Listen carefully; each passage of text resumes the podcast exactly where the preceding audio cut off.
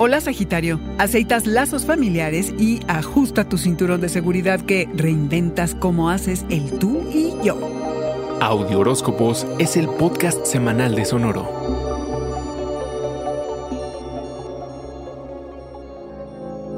Necesitas anclarte, sentir apoyo, tener certeza. Porque desde hace cinco meses que Neptuno, el nebuloso, ha estado retrógrado, es decir, en aparente retroceso, tus lazos íntimos y familiares han sido poco solidarios, o al menos así te has sentido. El 28 se pone Neptuno directo y se reestimulan memorias subconscientes, resultado de una gran sensibilidad emocional y hasta algo de melancolía. Si esto ocurre, Ojalá y te dé información valiosa de la infancia que te ayude a acomodar y entender mejor lo que hoy pasa en casa. La meta es equilibrar las fluctuaciones de estado de ánimo que te han tenido intranquilo.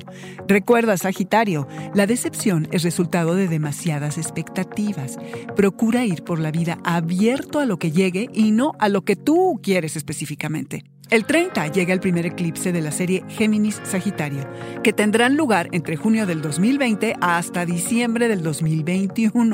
A ponerse el cinturón de seguridad Sagitario, que los eclipses tienen como misión sacarnos de nuestra zona de confort. En este caso son las relaciones de contrato las que se verán afectadas. Pareja o socios, ya sabes. Y o consolidas una alianza o te enteras o te confiesan algo que cambia la jugada por completo. Como sea, te enfrentas a un desafío o una situación que implica crecimiento personal. Reconsideras tus propias necesidades y cómo pedirlas en relación a las de los demás para equilibrar la cosa. Haces ajustes y se desacomoda todo. Y así una y otra vez, hasta que lleguen a un acuerdo. Tienes hasta el 2021. Este fue el Audioróscopo Semanal de Sonoro. Suscríbete donde quiera que escuches podcast o recíbelos por SMS registrándote en audioróscopos.com.